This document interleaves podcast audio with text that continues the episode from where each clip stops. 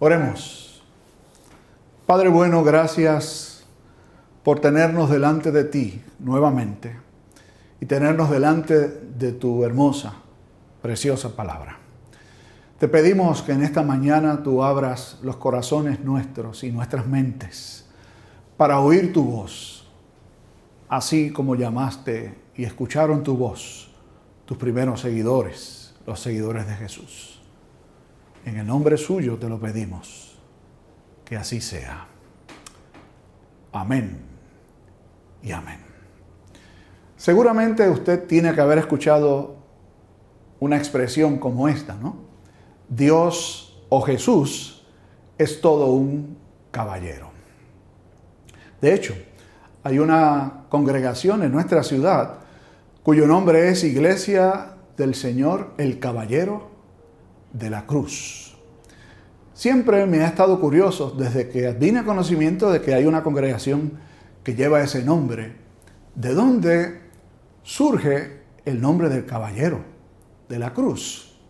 Entendiendo que seguramente muchos asocian ese nombre con la idea de que Dios o que Jesús es todo un caballero.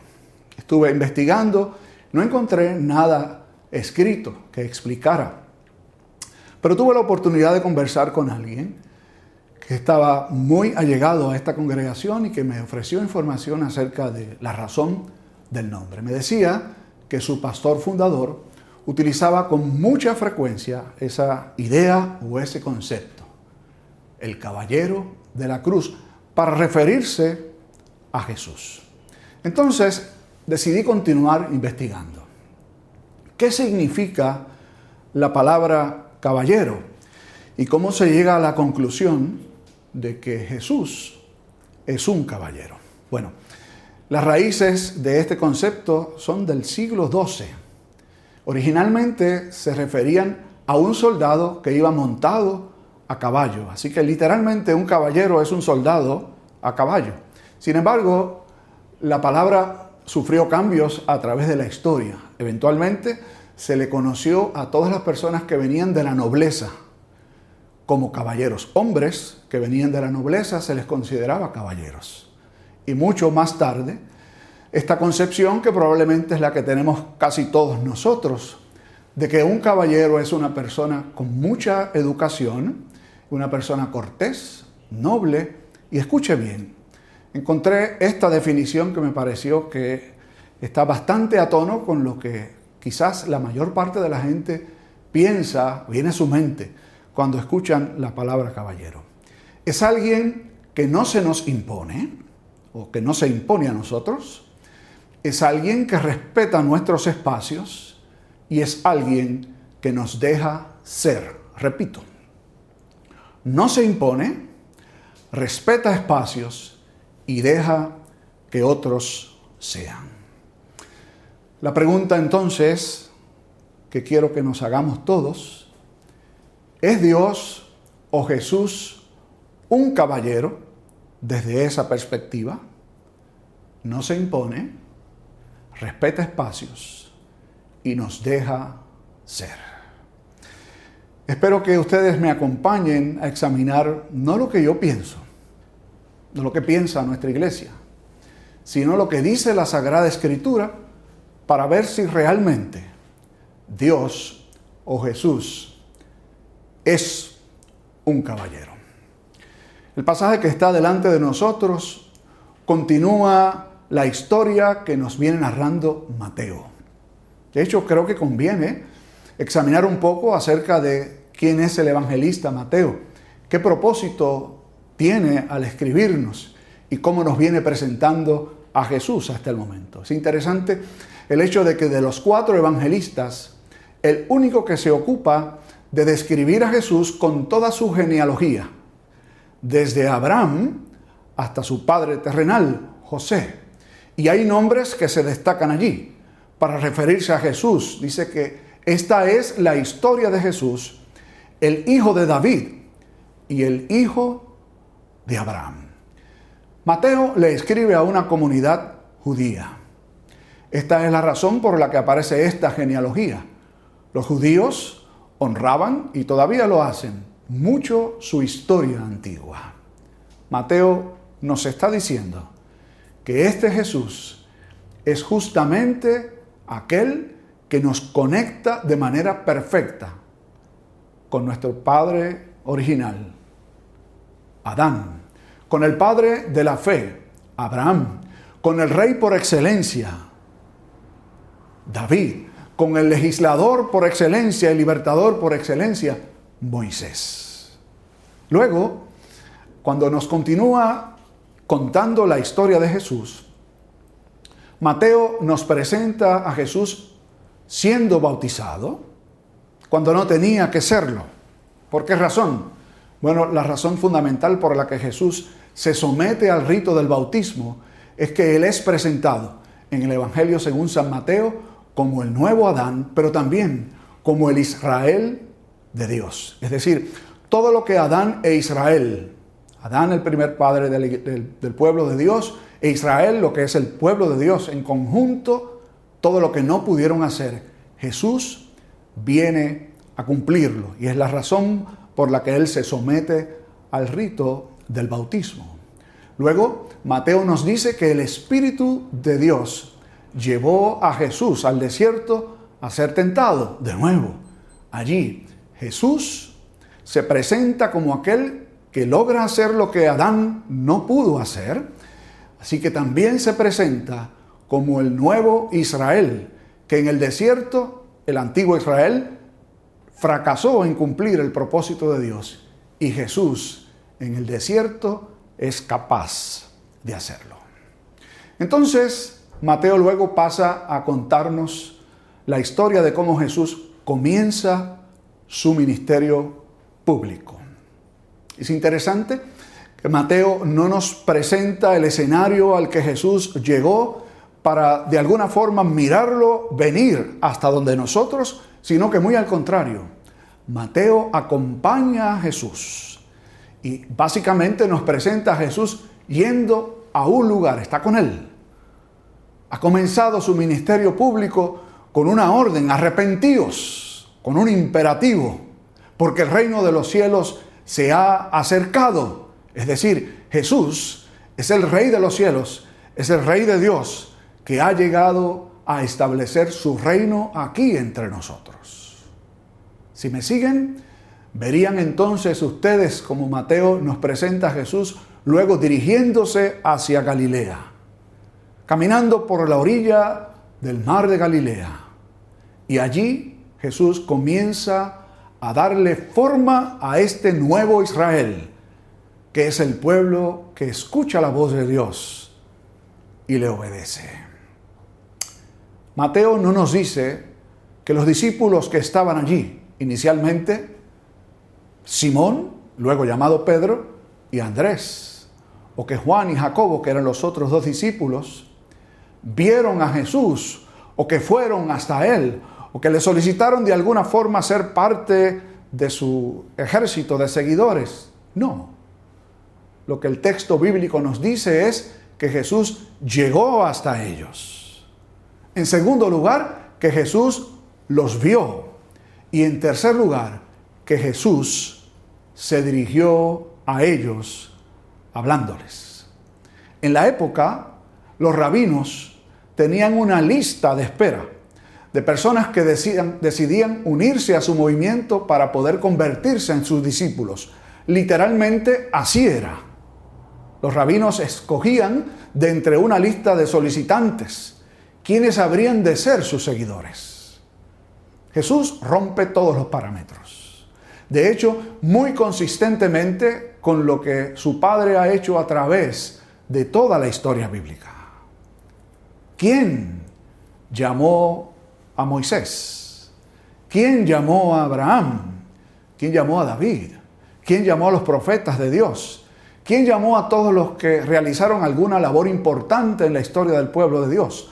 No fueron ellos quienes voluntariamente dijeron, Señor, yo quiero. De hecho, no fueron ellos quienes escucharon la voz y decidieron, déjame pensarlo. A ver si decido ser un seguidor tuyo. Lo que Jesús hace aquí no es otra cosa que replantear el llamado que es el obrar de Dios a través de toda la historia. Estos discípulos o estas personas que se convirtieron en discípulos, ninguno de ellos estaba en una lista de espera para convertirse en seguidores de Jesús. De hecho, se les presenta en sus labores. Todos eran pescadores. Y Jesús llega hasta donde ellos los ve, repito, dice el texto, y luego les habla. Venid en pos de mí, es decir, síganme y os haré pescadores de hombres. Quiero llamar la atención de ustedes al hecho de que este Jesús que nos presenta Mateo, todo lo que ha hecho básicamente, todo lo que ha salido de sus labios básicamente hasta ahora, son órdenes, son imperativos, no son invitaciones al vacío, no son sugerencias. A Satanás le dijo, apártate de mí. A Juan, quien le bautizó, le dijo, es hora de hacerlo ya, es decir, vamos ya, cuando Juan se resistía a bautizarlo. Y las primeras palabras que salen de sus labios cuando comienza su ministerio público es una orden, arrepentíos. Y a sus discípulos, aquellos a quienes convirtió en sus primeros seguidores, les ofrece también una orden, venid en pos de mí.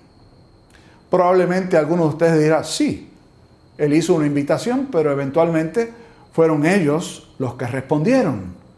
Pues fíjese que no fue así. Cierto es que responden. Pero ¿por qué responden? Porque en el propio llamado, en el propio imperativo, está la instrucción sobre lo que Dios haría a través de ello. Os haré pescadores de hombres. Es decir, no solo ordena a ir y seguirlo, sino que establece lo que Él va a continuar haciendo con ellos venid en pos de mí y os haré pescadores de hombres. Es decir, el Señor no se conforma con extender una invitación y dejar al albedrío del ser humano decidir contestar si sí o no, sino que aquellos a quienes Él llama, Él se encarga, por medio del poder de su palabra, de hacer que respondan. Si usted es un buen observador, se tiene que haber dado cuenta de que aparte de todo lo que hemos pintado de, lo que es el obrar de Dios a través de Jesús, se repite aquí una historia muy interesante. Cuando en el Génesis se nos narra los eventos de la creación, el texto bíblico dice que Dios hacía todas las cosas con la voz suya, con su palabra, es decir, dijo Dios, hágase el sol, la tierra, etcétera, etcétera. Era la palabra de Dios la que creaba.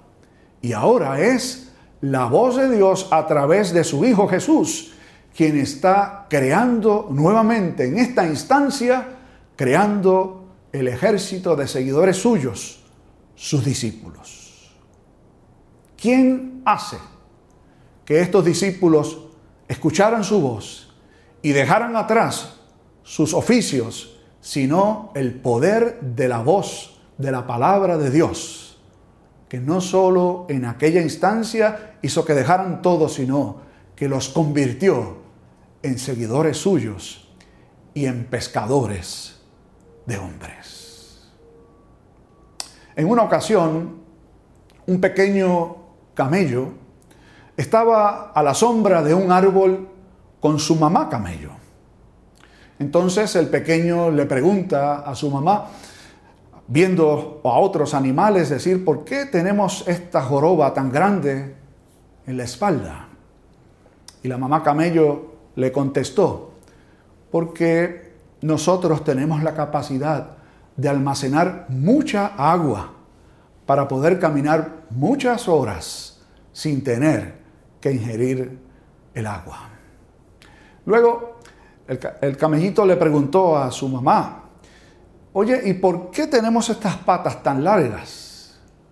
La mamá le contestó, porque con estas patas tan largas podemos caminar con firmeza en el desierto. Oye, ¿y por qué tenemos estas pestañas tan largas que me molestan? La mamá le contestó, porque las pestañas tan largas nos ayudan a evitar que la arena, cuando hay tormentas en el desierto, nos caiga en los ojos y nos impidan poder ver. Al rato, el camellito le dice a su madre, entonces, ¿por qué si tenemos una joroba tan grande para almacenar agua por mucho tiempo? ¿Por qué si tenemos patas tan largas para poder caminar en la arena y en el desierto? ¿Y por qué si tenemos estas pestañas tan largas para evitar que la arena nos caiga en nuestros ojos? ¿Por qué estamos en un zoológico? Usted y yo, llamados por el Señor, somos guiados por su misma voz, por el poder de su palabra, para convertirnos en aquello para lo cual Dios nos hizo. Glorificar su nombre y gozar de Él para siempre. Y eso se hace cuando no solo escuchamos la voz de Dios, sino cuando nos implicamos por el mismo poder de su palabra en ser aquello para lo cual Dios nos hizo, pescadores de hombres. Si Dios nos hizo para eso, ¿qué hacemos en un zoológico? Si Dios nos hizo para eso, ¿qué hacemos encerrados? Si Dios nos hizo para eso, ¿qué hacemos viviendo para nosotros mismos? Finalmente, ¿es Jesús un caballero? Yo espero que usted haya descubierto que esa es una gran mentira. Si Jesús fuera un caballero, respetaría nuestros espacios, no se impondría y nos dejaría ser. Pero justamente porque no lo es, como tampoco es democrático, él llega a nuestro encuentro, interrumpe nuestro quehacer y nos desinstala para dejar de hacer lo que nos place hacer y comenzar a hacer lo que Él quiere que hagamos y aquello para lo cual Él nos diseñó. Gracias a Dios que Jesús no es un caballero, sino ni usted ni yo creeríamos en Él, ni le seguiríamos tampoco. Oremos. Bendito Dios, Padre nuestro, gracias. Porque en medio de nuestra vida pecaminosa, alejada de ti, en tinieblas y en obscuridad, tú has llegado hasta donde nosotros te acercaste a nosotros, nos viste y nos hablaste. Y a través de esa voz, de esa palabra tuya, nos llamaste a ser seguidores tuyos y a ser pescadores de hombres. Como fue con estos primeros discípulos y con hombres y mujeres a través de toda la historia de la iglesia, hoy también a nosotros. Te nos acercas para desinstalarnos y colocarnos en el carril tuyo para hacer aquello para lo cual tú nos formaste.